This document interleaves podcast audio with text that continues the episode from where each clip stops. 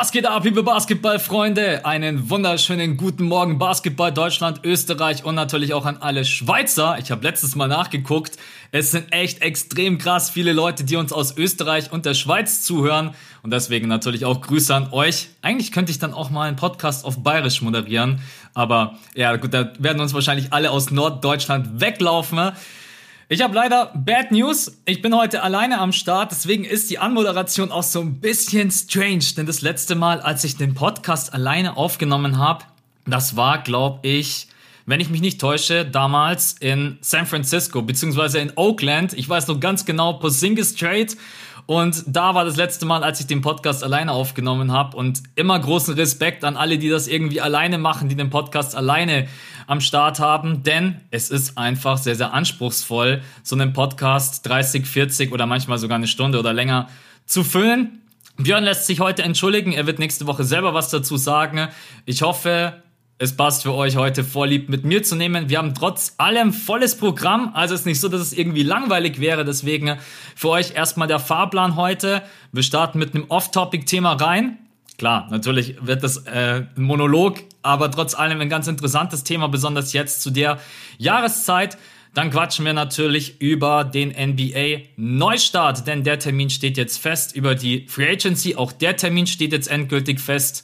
Und dann habe ich mir gedacht, hey, come on, warum die Chance nicht mal nutzen, um ein klein wenig über den Draft zu quatschen, denn auch der findet jetzt, heute ist für euch der 11.11., .11., also in acht Tagen ne, findet der statt. Seht ihr, geht schon los. Normalerweise ist das immer Björn seine Aufgabe, zurückzurechnen und mir dann das Datum zu sagen, heute muss ich das selber übernehmen.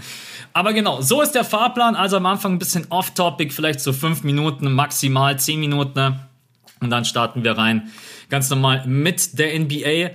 Ja, jetzt gerade eben ist so eine Jahreszeit, in der es jetzt auch wieder extrem kalt wird und ich werde per Insta immer von sehr, sehr vielen Leuten gefragt, Max, wie trainierst du denn überhaupt? Weil, wer mir jetzt auf Instagram nicht folgen sollte, gerne unter Max mit O folgen und natürlich auch gerne dem Björn.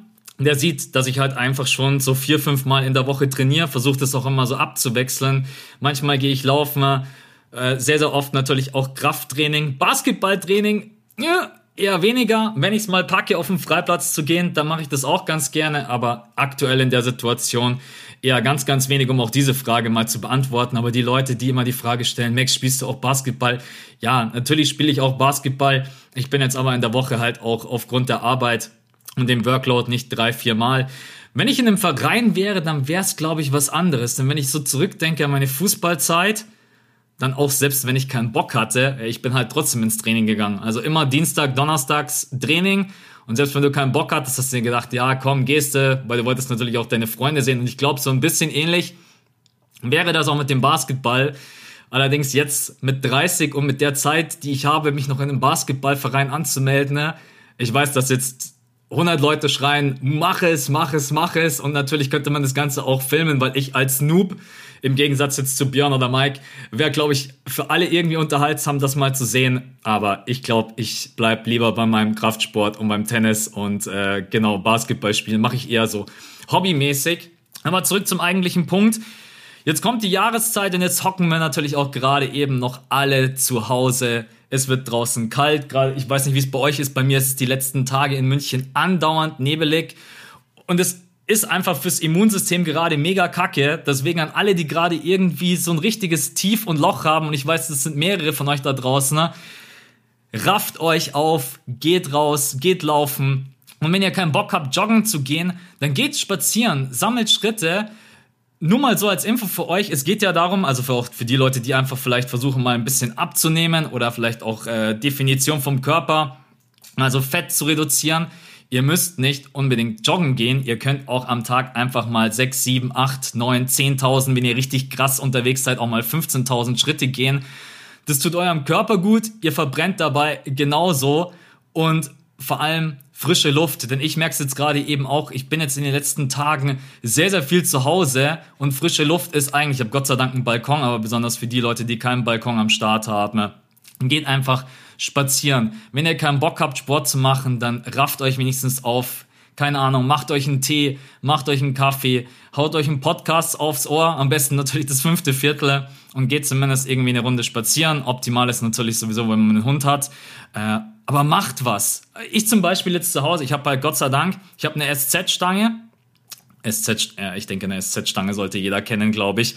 Und ich habe zwei Kurzhanteln, mit denen geht schon mega viel. Jetzt habe ich mir aber auch noch Bänder bestellt, mit denen ich dann auch noch meinen Rücken trainieren kann, weil was man halt mit so einer SZ-Stange und mit Kurzhanteln ganz gut machen kann, sind irgendwie alle Push-Bewegungen, also alles, was mit, was mit Brust zu tun hat oder Trizeps oder Bizeps, aber alles, was irgendwie mit Pull zu tun hat, ja, brauchst du halt meistens irgendwie ein Gerät. Natürlich gibt's auch Kurzhantelrudern und so Kleinigkeiten, ne? aber so alles, was mit dem oberen Rücken zu tun hat, äh, da bin ich jetzt mal sehr, sehr gespannt. Das erste Mal in meinem Leben, dass ich mit solchen Bändern arbeiten werde. Aber ich versuche auf jeden Fall zu Hause aktiv zu sein, weil ich habe mir jetzt drei Monate echt den Arsch aufgerissen, ne? Um im Fitness wieder richtig on point zu sein. Ich war auch wieder kurz davor, die 100 Kilo zu drücken. Ähm, ich habe sicherlich ein paar Kilo, ja, ein paar Kilo Muskelmasse. Wir alle wissen, dass es nicht so schnell geht. Aber ich habe ungefähr 6, 7 Kilo zugenommen und dadurch auf, auf jeden Fall auch ordentlich an Muskeln. Aber ich trainiere jetzt auch insgesamt schon. Ich habe mit Fußball aufgehört mit 18 Jahren, mit 17 Jahren, 17, 18 Jahren. Dann habe ich meinen Zivildienst gemacht und dann mit 19, 20 so bin ich dann richtig durchgestartet mit dem Fitness und ich weiß noch ganz am Anfang, ey, ich habe nicht mal, ich habe mit den 2,5 Kilo Hanteln habe ich Bizeps Curls gemacht und hatte danach einen Muskelkater, dass ich meinen Arm nicht mehr durchstrecken konnte. Also wenn man so 10 Jahre trainiert, dann geht es mit dem Muskelaufbau dann doch schneller, besonders wenn Mind-Muscle-Connection ganz, ganz wichtig an alle da draußen, die trainieren. Also, und ich meine, Muskelkraft und Muskeln ist ja nicht nur wichtig, um ästhetisch auszusehen, sondern auch an alle, die da draußen Basketball spielen. Ihr kennt es selber, bei jedem Bump gegen Gegenspieler, euch kann's helfen, auch wenn ihr vielleicht Big Man seid und steht gerne im Post. Also Muskelmasse ist jetzt nicht einfach nur so, dass man sagt, hey, ich bin hier ein blinder Pumper, sondern man kann das auch einfach in vielen in Bereichen von anderen Sportarten einsetzen. Und zum Beispiel, ich habe das auch beim Tennis gemerkt, äh, wenn ich meine Beine trainiert habe, dass ich auch manchmal in manchen Bewegungen im ersten Schritt schneller wurde, weil ich einfach mehr Kraft hatte, um mich wegzustoßen. Und deswegen äh, Appell an euch da draußen heute so ein bisschen mein Off-Topic-Thema. Bewegt euch, auch mit diesem Lockdown-Light. Hockt nicht die ganze Zeit bloß zu Hause. Ich weiß, es ist gerade eine Phase, in der man vielleicht auch ein bisschen durchhängt. Ich weiß nicht, alle sitzen zu Hause, weil die Schulen sind geöffnet Kindergärten, okay, ich weiß nicht, ob uns irgendjemand zuhört, der jetzt in den Kindergarten geht. Ich gehe wahrscheinlich, gehe mal davon aus, wahrscheinlich nicht. Aber auch an alle, die in die Arbeit gehen, aber trotzdem, äh, auch wenn ihr da draußen unterwegs seid, versucht irgendwie nebenbei noch ein bisschen was zu machen. Ganz, ganz wichtig, einfach für euren Körper und auch vor allem für euer Mindset. Denn ich krieg momentan auch mit, sehr, sehr viele haben momentan Prüfungen. Ich habe die letzten paar Tage ein paar Mal gestreamt und ich lese immer, ich weiß gar nicht, was ist denn gerade eben? Ganz normal. Also irgendwie Abitur oder sowas kann ja nicht sein. Aber jetzt wahrscheinlich kurz vor den ähm, Herbstferien oder vielleicht kurz nach den Herbstferien. In Bayern sind jetzt, glaube ich, erst dann Herbstferien, schreiben vielleicht die ein oder anderen noch relativ viele Prüfungen. Und deswegen, äh, jo, mein Appell an euch da draußen. Let's go, nehmt euch ein Beispiel an der NBA, denn da geht's jetzt auch bald los. Die Trainingscamps starten am 1. Dezember. Alter, was ist das für eine überragende, Überleitung von mir selber. Das Geile ist nur, wenn du acht Minuten durchlaberst, musst du zwischendurch auch mal was trinken. Ja? Trinken, übrigens auch ein ganz, ganz wichtiger Punkt. Genügend trinken. Die meisten, die Sport machen und manchmal auch nicht vorwärts kommen, und ihr mögt jetzt vielleicht lachen, die trinken nicht genügend. Deswegen, äh, aber bevor ich jetzt noch so rüberkomme wie Mutti, hey, also Max, bitte äh, zieh dich warm genug an, trink genügend. Ja, du weißt, vergiss nicht deinen Schal und deine Handschuhe. Machen wir jetzt weiter mit der NBA. Was soll ich sagen, Leute? Ähm, die Freude steigt schon so ein bisschen. Wir haben jetzt heute den 11.11. .11., ne? Und es ist nicht mal, es sind nicht mal mehr zwei Monate. Es sind jetzt genau noch ein Monate und ein paar Tage, dann geht es wieder los, denn es steht fest. Letzte Woche haben wir noch so ein bisschen spekuliert, Björn und ich, und haben ja auch genügend Argumente dafür gebracht, dass es höchstwahrscheinlich noch in diesem Jahr weitergeht. Ich habe vor ein paar Wochen Zweifel gehabt, dass sie es noch in diesem Jahr probieren werden, weil es organisatorisch hatte ich da ein bisschen Bedenken Jetzt haben sich aber die NBA und die Spielergewerkschaft geeinigt, dass es am 22.12. losgehen wird. Mit der NBA ist es überraschend, jetzt am Ende nicht mehr so wirklich, weil einfach klar wurde, Die NBA und auch die Spieler, sie können es sich einfach nicht erlauben, das ganze Ding erst ins, äh, im nächsten Jahr zu starten. Ne? Nochmal die Gründe, die einfach dagegen sprechen und sicherlich dann auch bei den Spielern überwiegt haben. Wenn man nicht zum 22.12. startet und die Christmas Games mitnimmt, wird vermutet, hätte die NBA zwischen 500 Millionen und einer Milliarde US-Dollar verloren. Das kann sich die NBA einfach gerade nicht leisten. Wir wissen, Corona-Pause, drei Monate. Die Bubble hat mehrere hundert Millionen US-Dollar gekostet. Also das war auch ein Riesenprojekt. Man hatte kurz vor der Corona-Pause die äh, China-Sache mit Murray. Und dementsprechend muss die NBA gerade eben auch einfach gucken, um sich da wieder zu stabilisieren. Und da geht es natürlich auch um äh, Spielergehälter, da geht es um das Salary Cap. Und das war auch, glaube ich, vielen Spielern einfach bewusst und besonders den Rollenspielern, die einfach Verträge haben, die naja, sich vielleicht so auf 5 bis 10 Millionen US-Dollar belaufen. Ne? Das klingt für uns jetzt gerade utopisch viel und wir denken, ja, selbst wenn du dann halt keine 10 Millionen US-Dollar verdienst, sondern halt nur 8, wo ist denn das Problem? Aber wir haben auch das ja schon ein paar Mal angesprochen. Ne? dass die einfach in einem anderen Verhältnis leben. Die haben vielleicht den Eltern irgendwie ein Haus gekauft, haben ganz andere Hypotheken abzubezahlen, ganz andere Ausgaben als wir.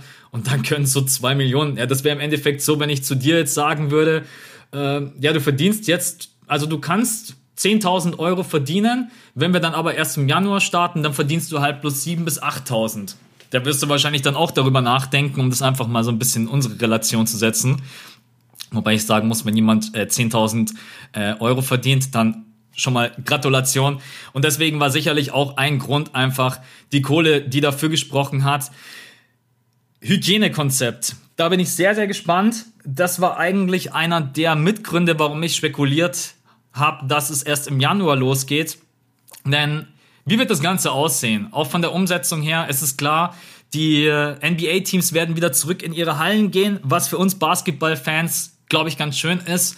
Diese Bubble Games haben auf jeden Fall Spaß gemacht und es hat gezeigt, dass besonders der NBA Basketball mit seinem physischen Spiel, mit seiner Athletik auch ohne Fans funktionieren kann.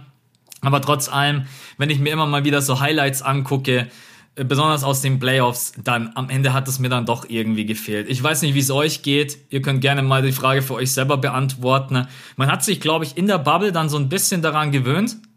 Aber wenn ich mir dann einfach so Spiele angucke, zum Beispiel, keine Ahnung, Golden State Warriors gegen die Cleveland Cavaliers, wenn dann die Halle, die Dub Nation äh, Oracle Arena komplett voll ist, dann ist es einfach ein absolut geiles Feeling. Und wir werden das in der nächsten Saison vielleicht nicht so bekommen, vielleicht am Ende, I don't know, wenn es in die Playoffs geht. Aber jetzt momentan ist mal so der Plan, eine Auslastung der Hallen von 25 bis 50 Prozent. Das hängt auch davon ab, was für Restrictions gerade der Markt hat, wie es gerade in der Region aussieht. Ich glaube, dass der NBA da einiges zu tun hat, um da noch ein passendes Hygienekonzept aufzustellen. Denn das Hygienekonzept aus der Bubble, das kannst du im Endeffekt mal in die Schublade packen, falls es irgendwann wieder dazu kommen sollte. Aber jetzt für dieses Szenario wieder draußen Basketball zu spielen, das klingt manchmal so verrückt, wie als wenn wir irgendwie einen Film angucken würden und draußen war eine Invasion und jetzt, ja, jetzt können wir wieder rausgehen.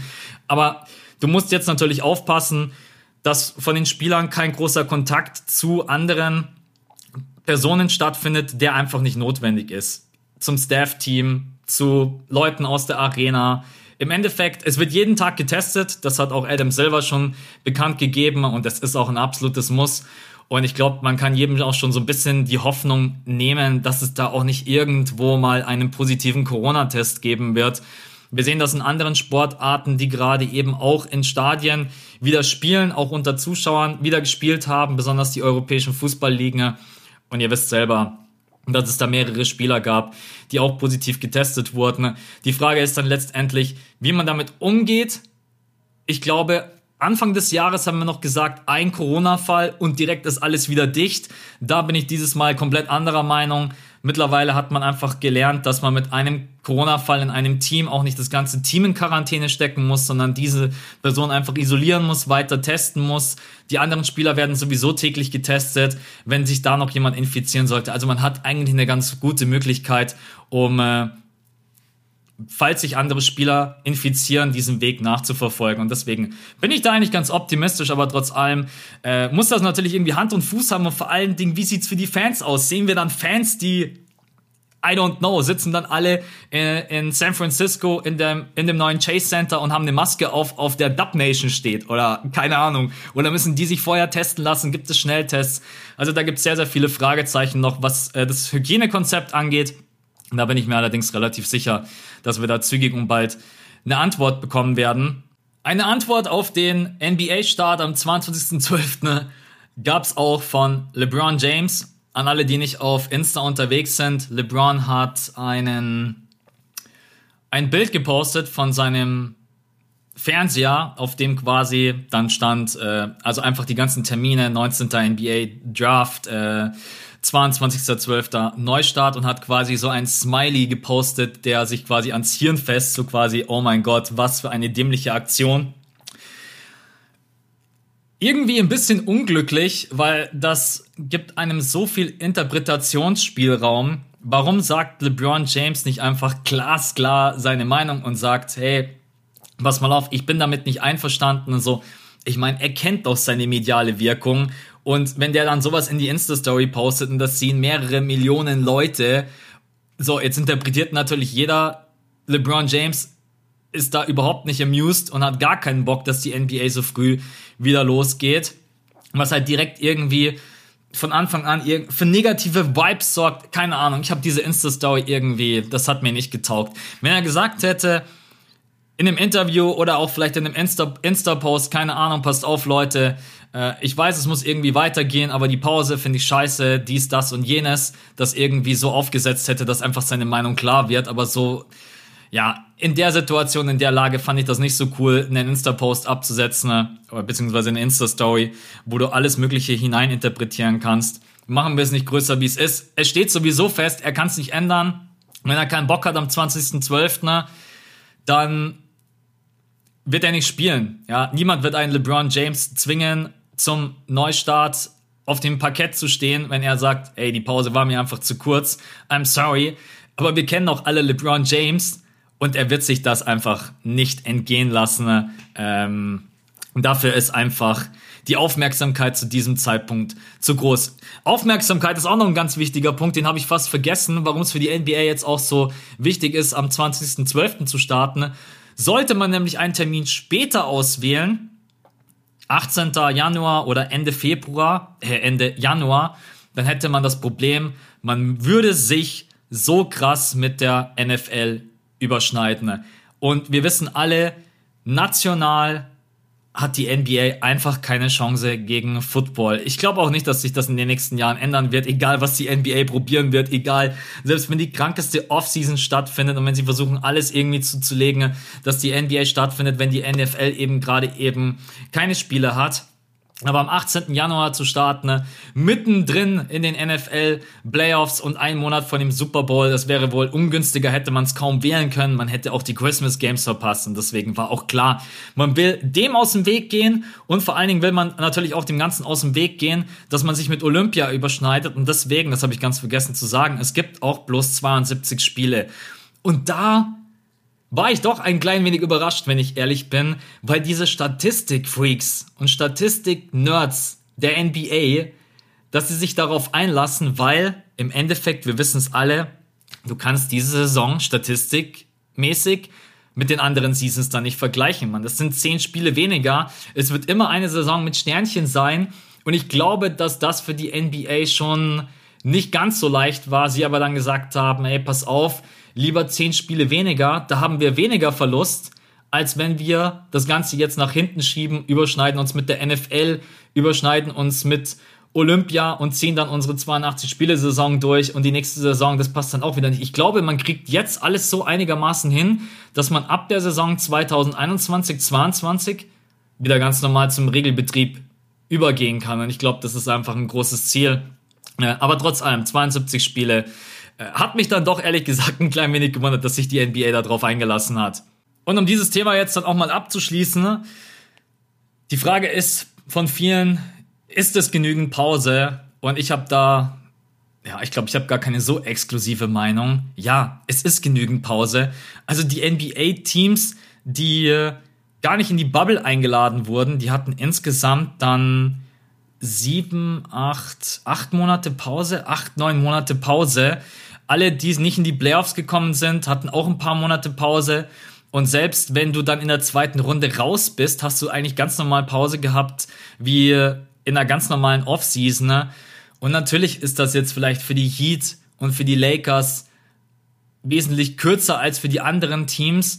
Aber es ist jetzt auch in gewisser Art und Weise nicht so, dass die NBA sagt, ja, übrigens, es waren jetzt gerade eben Finals, in zwei Wochen geht's wieder weiter. Und vor allem, die hatten ja auch die Corona-Pause und dort konnte man sich, glaube ich, auch mental drei Monate mal ein bisschen ausruhen, Energie tanken mit der Family. Ich will gar nicht widersprechen, dass natürlich die Bubble vielleicht anspruchsvoller und intensiver war, als wenn du draußen spielen würdest, ganz normal in den Arenen, weil du natürlich auch am Anfang irgendwie deine Familie nicht sehen konntest. Ich glaube, das war ganz, ganz hart. Auf der anderen Seite war es, glaube ich, für die Spieler auch eine Erleichterung, weil du, was gibt Schöneres? Du gehst vom Court runter, steigst in den Aufzug, zu deinem Hotelzimmer und kannst duschen. Ne? Ich glaube, dass diesen Luxus viele NBA-Spieler vermissen werden. Und vielleicht ist das auch so ein kleiner Punkt, den, äh, den LeBron James auch im Kopf hatte. Ja, alles gut, Leute. Wir haben jetzt hier vielleicht gerade mal, also wir die Lakers haben eineinhalb, zwei Monate Pause gerade mal so. Aber wenn wir wieder normal spielen, mit den ganzen Reisen, mit den Reisestrapazen, ne? ihr wisst schon, dass das wieder eine ganz andere Belastung ist. Und deswegen ähm, kann man ihn da vielleicht sogar ein klein wenig verstehen. Eine Möglichkeit ist natürlich, und da bin ich mir sicher, dass das passieren wird, dass der ein oder andere nimmt den NBA Season Tip-Off mit, nimmt die Christmas Games mit und dann sagt er für äh, drei, vier Wochen, ja, übrigens, Chausen, ich äh, fliege jetzt nochmal an den Strand und mache ein bisschen Urlaub. Also da müssen wir uns, glaube ich, drauf einstellen. Ich denke allerdings, dass alle Superstars, um uns da auch mal ein bisschen Freude zu bereiten, dass sie alle beim Season Tip-Off am Start sein werden und auch bei den Christmas Games. Dafür ist die Plattform einfach zu groß und so Typen wie Luka Doncic, Janis, äh, auch ein LeBron James, der jetzt natürlich nicht mehr der Jüngste ist, aber das werden sich einfach alle nicht entgehen lassen. Dafür ist die Bühne einfach zu groß und dann auch wieder vor Fans. Also da bin ich eigentlich ganz optimistisch, dass wir da zumindest in der ersten Woche jetzt nicht schon das erste Load Management sehen, aber danach wird es sicherlich kommen. Gut, äh, es steht fest, am 20. November, es geht dann Schlag auf Schlag, startet die Free Agency. Verträge dürfen dann unter ähm, dürfen dann, wie gesagt, mündlich schon vereinbart werden, unterschrieben allerdings erst am 22. November. Eine Free Agency, die ich glaube, relativ unspektakulär wird. Wir wissen alle, was in der letzten Saison los war. Das war die wildeste Free Agency, die wir jemals hatten. Jetzt diese Free Agency wird auf jeden Fall wesentlich entspannter. Allerdings sollte man sie auch nicht unterschätzen, denn es gibt schon ein paar Rollenspieler, es gibt ein paar Player Options. Ähm, nur mal für euch, Gordon Hayward könnte auf den Markt kommen, Paul Millsap sowieso, den sein 30 Millionen Euro Vertrag läuft aus, einfach glaube ich auch im Bett, der vielen Teams weiterhelfen kann. DeMar Rosen, Otto Porter Jr. hat eine Player Option, Andre Drummond hat eine Player Option, äh, Anthony Davis hat eine Player Option? Da übrigens muss man auch ganz klar sagen, nicht ausflippen, wenn da irgendwann mal die Meldung kommen sollte, Anthony Davis legt seine, äh, lehnt seine Player Option ab, weil Anthony Davis halt wahrscheinlich einen besseren Vertrag unterschreiben möchte. möchte. Da bin ich aber auch mal sehr, sehr gespannt, äh, wie es dann letztendlich mit dem Salary aussieht. Das wird zwar schon spekuliert, aber es steht immer noch nicht zu 100% fest, deswegen laber ich dir jetzt auch gar nicht großartig drüber rum. Whiteside, sein Vertrag ist endlich ausgelaufen, auch zu einem Betrag, äh, Wahnsinn, also dass Whiteside noch so viel Kohle verdient hat. Marc Gasol kommt auf den Markt. Ibaka, Ibaka ist, glaube ich, so ein Kandidat, der sehr, sehr interessant ist, genauso wie Gallinari, Jeff Teague. Aber ihr seht es schon, an sich ist das jetzt keine Free Agency, bei der man äh, ja Tag und Nacht die Augen offen haben wird und telefonieren wird und sich denkt, oh mein Gott, da sind jetzt die absoluten Superstars auf dem Markt. Und das hat man ja auch schon in der letzten Free Agency gesehen, dass das ein oder andere Team versucht hat, Verträge den Spielern zu geben, eins plus eins, dass man sich jetzt in der übernächsten Free Agency einfach das Cap Space so ein bisschen frei hält, um zum Beispiel bei einem Janis zu sagen, hey, hier, wir buttern dir einen Max Contract hin und deswegen, ich glaube, die Offseason wird nicht so spannend, aber trotz allem lassen wir uns einfach überraschen. Gut, dann kommen wir zum NBA Draft und der steht kurz bevor. In den letzten Wochen, Monaten habt ihr da von mir dann auch gar nichts mehr gehört. Ihr wisst ja, dass ich normalerweise in den letzten Jahren immer die Draft-Analysen gemacht habe, aber auch aufgrund privater Umstände hat das dann jetzt nicht so hingehauen, wie ich mir das eigentlich vorgestellt habe. Und jetzt trotz allem, so die letzten Tage bin ich mich mal wieder ein bisschen am reinlesen ne? und vor allem sehr, sehr interessant. Also erstmal prinzipiell an alle, die sich mit dem Draft gar nicht auskennen, das ist eher ein Draft-Jahrgang, der als schwach eingestuft wird. Besonders von den europäischen Scouts, von den deutschen Scouts. ist Es aber auch komplett wild. Also ich habe mir vorhin mal zehn Mock-Drafts reingezogen ne? und hey, kein Draftboard sieht aus wie das andere. Man muss generell sagen, also was mich bei Mock-Drafts immer sehr, sehr stört, dass am Anfang von diesem Mock-Draft, besonders die Amerikaner machen, wobei die Deutschen machen das halt auch leider nicht, ähm, da kann ich die Amis jetzt gar nicht beschuldigen, ne? dass man am Anfang vom Draft nicht festlegt, mache ich diesen Mock-Draft nach Need.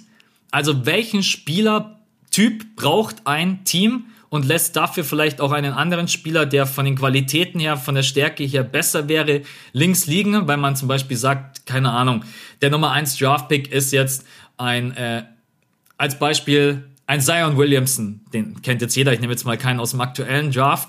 Du brauchst aber gerade einen Point Guard. Wenn ich dann aber nach Need picke, dann lasse ich Zion links liegen und pick lieber den Point Guard, weil ich weiß, geil, Zion ist zwar super, aber wenn ich halt auf der Position einfach schon ein Monster habe, da gibt's so viele Möglichkeiten. Oder ich pick zum Beispiel jemanden wie Zion, um zu sagen, pass mal auf, den save ich mir jetzt, um nach unten zu traden. Ne?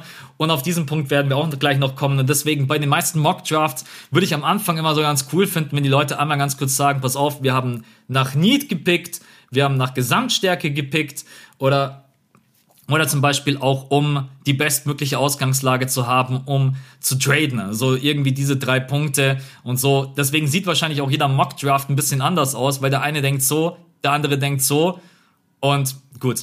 Ich mache jetzt für euch auch keinen Mock-Draft. Das würde nämlich den Rahmen von diesem Podcast komplett sprengen. Wir schauen uns einfach mal drei Typen an, die diesen Draft so ein bisschen was heißt ein bisschen, zu 100% durcheinander würfeln werden. Denn warum ist eigentlich ist dieses Jahr so schwer, diesen Draft auch einzuschätzen? Ne?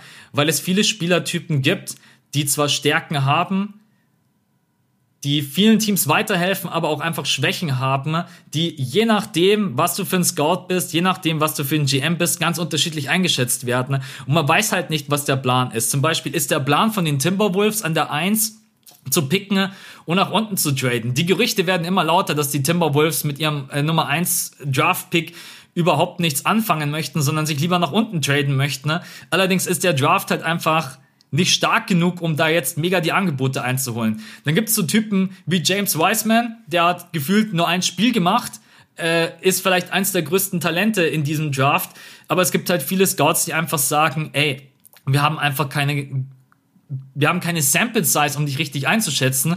Bei dem einen ist James Wiseman unter den Top 3, bei den anderen rutscht James Wiseman bis ans Ende der Lotterie oder manche kicken ihn sogar aus, raus aus der Lotterie, wo ich jetzt persönlich kein Fan davon bin.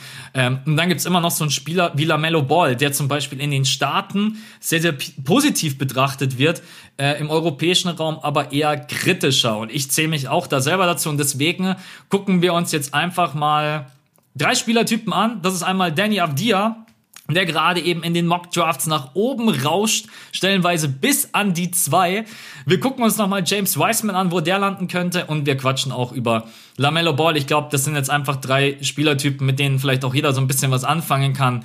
Äh, es gibt hinten raus, gibt's noch so viele interessante Leute äh, und es gibt, glaube ich, auch in diesem Draft viele Sleeper. Das ist so ein Draft, in dem ein Scout wirklich zeigen kann, hey, ich habe Ahnung von meinem Job, weil in einem Draft, in dem die ersten fünf Picks Granaten sind, da irgendwie jemanden zu picken oder dann meiner Franchise zu sagen, ja, ich würde den wählen, das ist vielleicht nicht ganz so schwer, als jetzt in so einem Draft jemanden rauszupicken, der ja, vielleicht ein Sleeper ist. Und ihr wisst es selber, wir haben genügend Sleeper in der NBA gehabt in der Vergangenheit.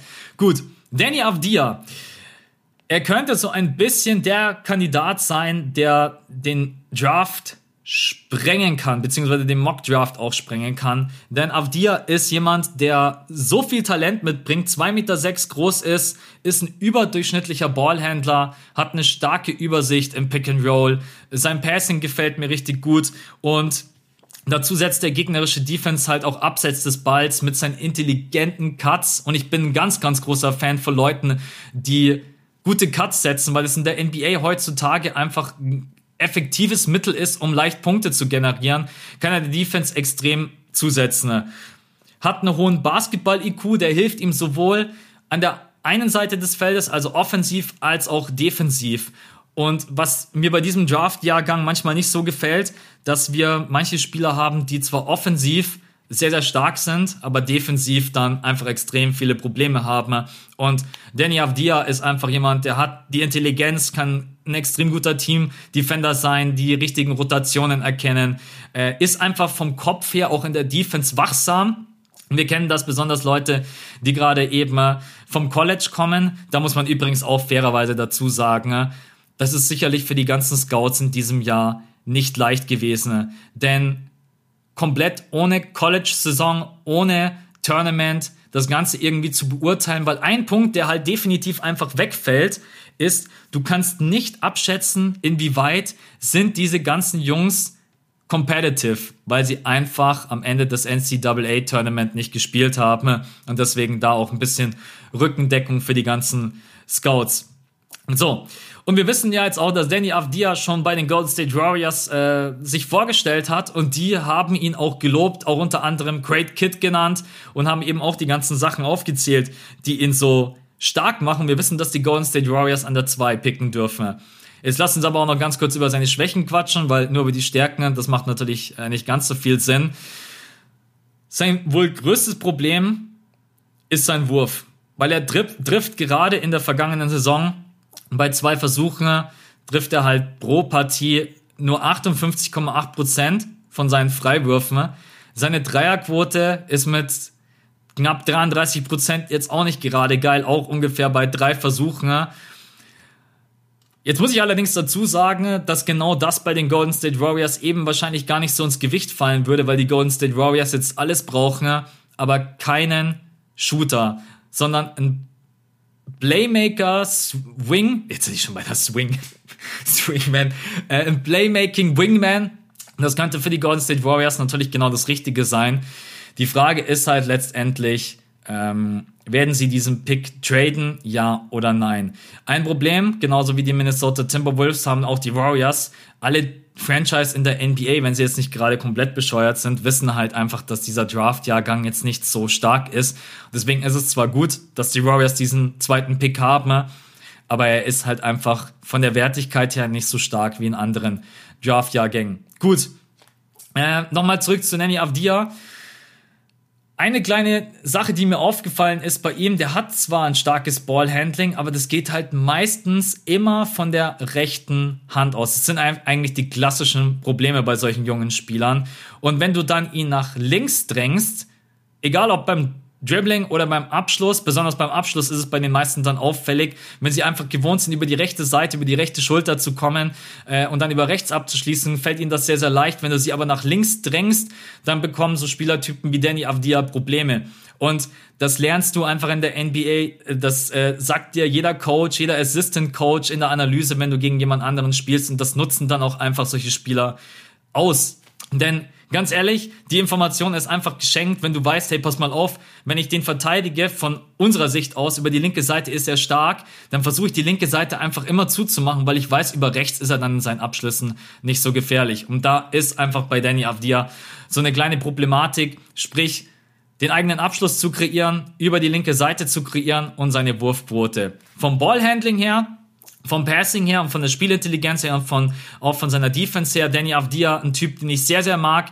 Und ich glaube, dass Danny Avdia schon so unter den Top 7, 8, 9 definitiv weggehen wird. Ob er an der 2 weggeht, ich weiß es nicht. Das hängt auch ehrlich gesagt davon ab, was die, was die äh, Timberwolves machen. Aber da lassen wir uns einfach mal überraschen. Gut, dann James Wiseman. Ich glaube, es gibt keinen Spieler, der unterschiedlicher gelistet wird in allen Mock-Draft-Jahrgängen als James Wiseman. Ich glaube, die Geschichte hat jeder mitbekommen von euch. Äh, James Wiseman wurde noch vor Beginn der vergangenen Saison mit Abstand als bester Spieler gewertet, hat aber dann am College nur drei Spiele gemacht Und da muss man halt ehrlicherweise sagen, die Highlights findet ihr auch auf YouTube. Also ihr könnt euch diese James Wiseman Highlights angucken. Das waren halt von den drei Spielen waren zwei halt einfach Blowouts gegen schwache Gegner. Und deswegen ist selbst diese, diese Sample Size ist bedeutungslos. Und dann wurde er auch noch gesperrt. Ähm, ja, Grund für seinen Abgang von der Uni war dann eben diese Sperre der NCAA, hat sich dann gemeinsam äh, da auch mit seiner Familie beraten und hat gesagt, hey, pass mal auf, äh, die Sperre Jausen, ich weiß jetzt gerade aus dem Kopf auswendig gar nicht, wie lange die Sperre war, aber James äh, Wiseman hat letztendlich eine extrem kleine Sample Size, ist aber halt einfach ein 2,16 Meter großer Bulle, den sehr, sehr viele in der NBA lieben werden. Zum einen, er hat schon gezeigt, dass er Jumpshot-Potenzial hat und wir kennen so Spielertypen wie Joel Embiid, wenn die einfach in dein Gesicht den Wurf treffen können, dann ist es heutzutage in der NBA und vor allen Dingen mit einer Größe von 2,16 Meter einfach eine extreme Waffe. Ob er den Dreier treffen kann, das lassen wir mal außen vor. Ich glaube, er kann's, aber dafür hat man einfach überhaupt nicht genügend gesehen.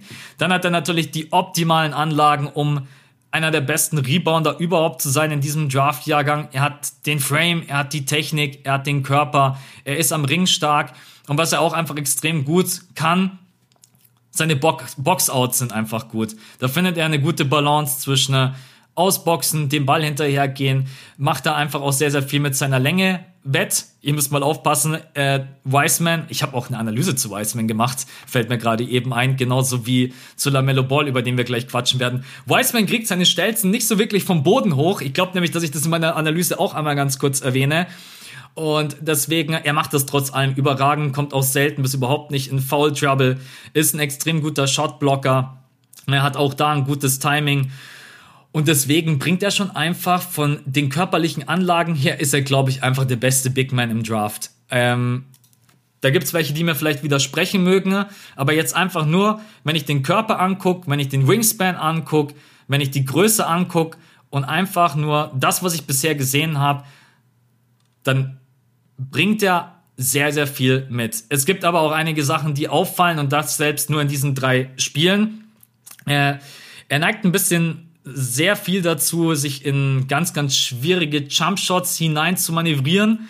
Auch in irgendwelche wilden Turnaround-Jumper, die können dann mal fallen, dann ist es natürlich überragend. Aber generell in seinen ganzen Post-Moves wirkt, wirkt er noch sehr, sehr unagil. Und deswegen verstehe ich nicht, warum in manchen Scouting-Reports steht, dass seine Fußarbeit überragend ist. Weil, also für mich persönlich wirkt seine Fußarbeit eher ein bisschen steif, mechanisch. Auch er kommt sehr, sehr viel über die rechte Schulter.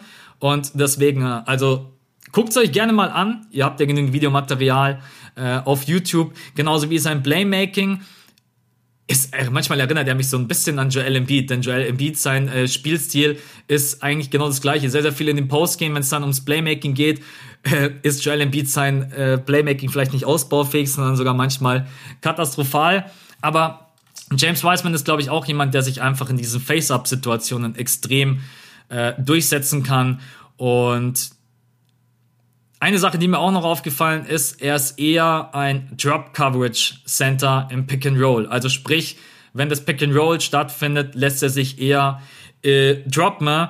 Und da sieht man einfach, dass seine Reaktionszeit jetzt nicht gerade die schnellste ist und hat extrem Probleme gegen äh, schnellere und agilere Spieler. Also wäre dann höchstwahrscheinlich wirklich jemand, der eher in der Zone ähm, Einfluss auf, das, auf die gegnerische Offense nehmen kann als außerhalb am Perimeter.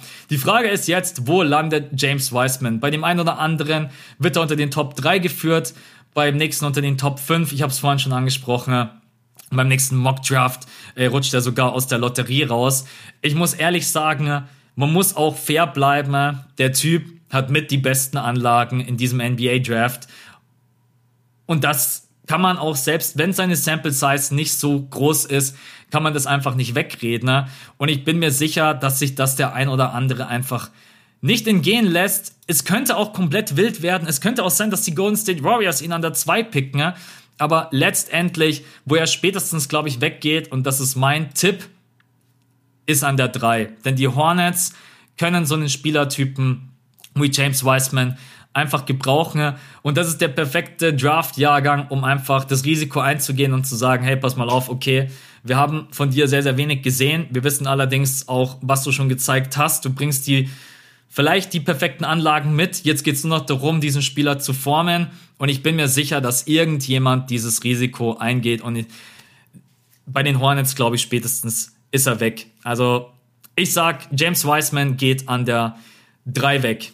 Das ist einfach nur mein Tipp. Man muss auch sagen, wenn es jetzt dann mit der NBA-Saison wieder losgeht, hat James Wiseman insgesamt ein Jahr oder ich glaube über ein Jahr keinen Competitive Basketball gespielt. Ja, das ist natürlich auch vielleicht ein Punkt, der mit rein äh, wirken kann in die Draft-Entscheidung vieler Teams. Aber trotz allem, ja, ich glaube, an der 3 geht James Wiseman spätestens weg. So, ich habe jetzt gerade eben mal die Zeit vom Podcast abgecheckt und sehe auch gerade, ich muss ein bisschen Gas geben. Äh, man kann sich dann bei diesem, äh, ja, du kannst dich bei solchen Podcasts, wo es über den Draft geht, auch einfach immer komplett verquatschen. Deswegen versuche ich jetzt Lamello Ball als letzten äh, ein bisschen schneller zu machen. Es ist eigentlich krass, Lamello Ball ist halt der Nächste, der komplett alle Leute spaltet. Die einen feiern ihn ohne Ende, die anderen äh, sind sehr, sehr kritisch ihm gegenüber und sagen, er ist komplett überschätzt. Ich glaube, es ist ein Weg dazwischen, dass er sehr, sehr viele Baustellen hat, aber sein Potenzial, was er noch ausschöpfen kann, jetzt vielleicht nicht grenzenlos ist, aber mit am höchsten in diesem NBA Draft. Also, ich glaube, Lamelle Ball hat vielleicht auch jeder schon ein bisschen Highlights gesehen, deswegen mache ich es relativ kurz. Mit einer der dominantesten Ballhändler in diesem Draft, also der auch das Spiel wirklich dirigieren kann. Und damit meine ich auch vor allem Tempo. Denn was Lamello Ball kann, wie glaube ich kein anderer in diesem Draft, ein Spiel schnell machen. In der Transition ist er einfach eine Macht. Und seine Pässe sind präzise, besonders seine Outlet-Pässe. Er kann halt auch selber abschließen am Ram und in Korbnähe, was sehr, sehr wichtig ist für so jemanden, der das Spiel so schnell macht. Er kann über die Defense hinweg gucken, weil er halt auch einfach groß genug ist. Und vor allen Dingen, er nutzt alle seine Möglichkeiten, sein Playmaking, sein Ballhandling und auch schon so kleine Fakes. Also auch einfach den Gegner so ein bisschen mit den Augen zu verwirren, aber dann in eine ganz andere Richtung zu passen. Äh, diese fancy Passes, davon kann man Fan sein. Ich glaube, wenn jemand frisch in die NBA kommt, ist man da jetzt als Scout nicht gerade der größte Fan. Ähm, aber auch brandgefährlich als Ballhändler im Pick and Roll.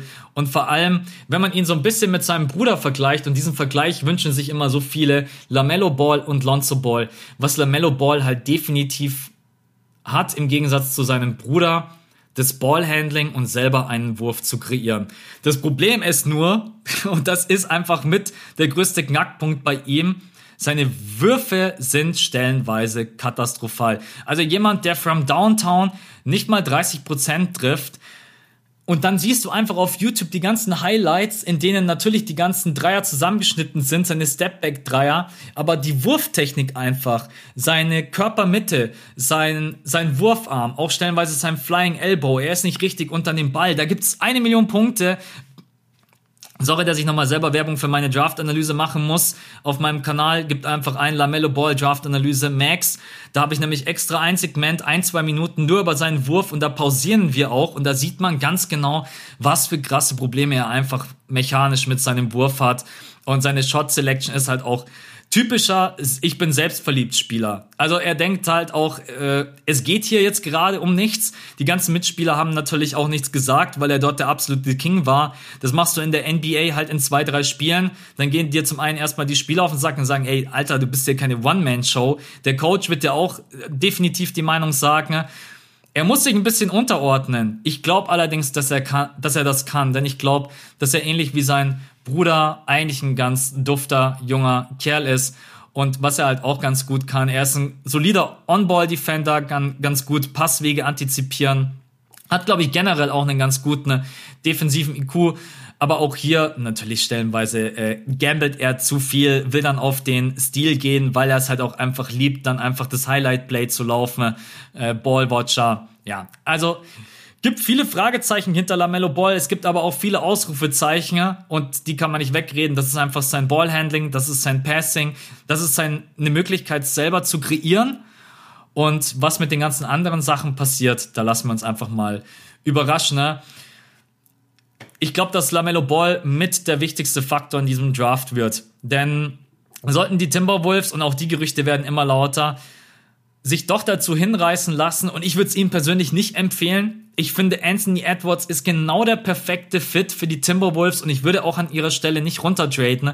Ich glaube, du kriegst keinen passenden Gegenwert für einen Edwards, wo du sagst, okay, der Gegenwert, der bringt mich jetzt weiter als dieser Spielertyp. Weil Anthony Edwards ist jemand, der, glaube ich, neben D'Angelo Russell und neben Towns einfach sehr, sehr gut funktionieren kann, sowohl offensiv als auch defensiv.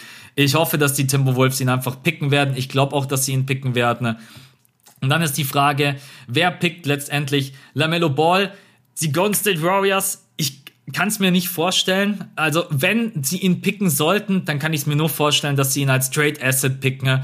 Weil was will ein LaMelo Ball bei den Golden State Warriors? Also, die Golden State Warriors müssen halt jetzt schon irgendwie gucken, glaube ich, dass sie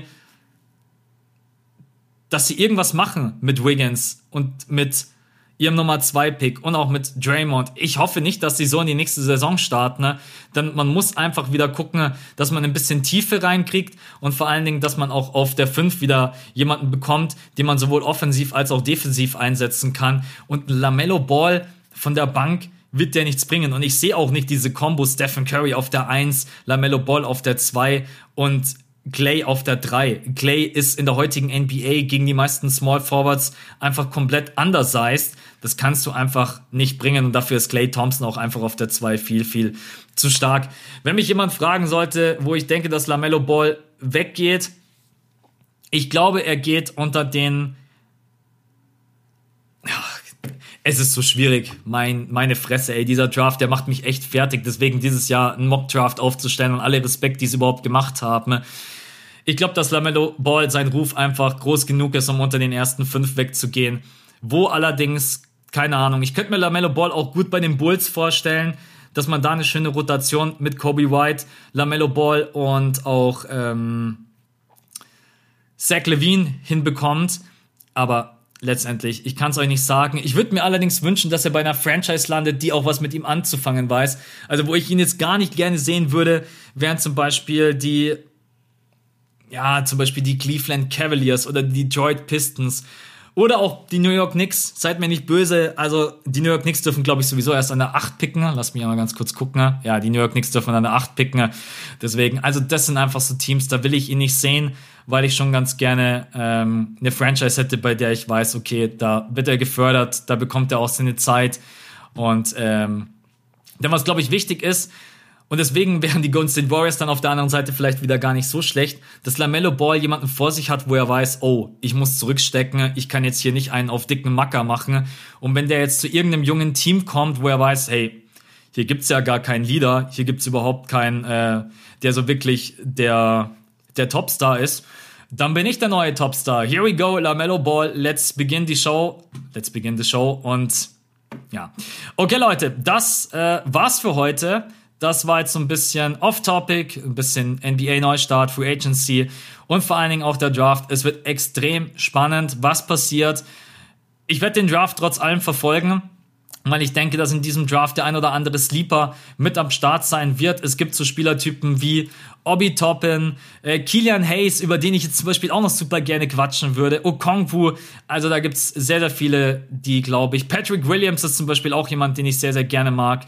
Und lassen wir uns einfach überraschen, sehen wir diesen Draft-Jahrgang nicht zu schlecht, da sind zwar jetzt nicht diese absoluten Superstars dabei, aber ich sag euch trotz allem, da sind ein paar Sleeper, da sind ein paar verdammt gute Ballhändler und was mir in diesem Draft-Jahrgang extrem gut gefällt, ein paar echt dufte Jungs mit einer extrem starken Spielintelligenz. Und manchmal ist eine Spielintelligenz vielleicht besser, als das nächste Powerhouse zu sein. So. Leute, ich wünsche euch eine geile Restwoche. Ich hoffe, es hat für euch so ein bisschen gepasst. Man fühlt sich immer so ein bisschen dämlich, wenn man 50 Minuten lang einen Monolog führt. Aber naja, mittlerweile mache ich das Ganze jetzt dann auch schon vier, fünf Jahre, da geht das dann schon mal. Aber am Ende so einer Aufnahme denkst du dir dann auch mal so, Alter, ich habe jetzt gerade 50 Minuten lang in meinen Monitor reingelabert in mein Mikrofon und aber du stellst dir dann schon immer so ein bisschen vor, dass ihr Jungs und Mädels da draußen vor einem sitzen, weil sonst kommst du dir so richtig strange und irgendwie blöd vor, weil die Kamera ja nicht mal läuft. Naja. Ansonsten, nächste Woche hoffe ich, ist Björn wieder am Start und euch einfach eine schöne Restwoche. Bis zum nächsten Podcast. Vielen Dank für euren ganzen Support. Teilt es gerne mit euren Freunden, gerne auch auf Insta. Wird uns auf jeden Fall beide extrem freuen. Und Bis zum nächsten Mal, euer Max. Ciao.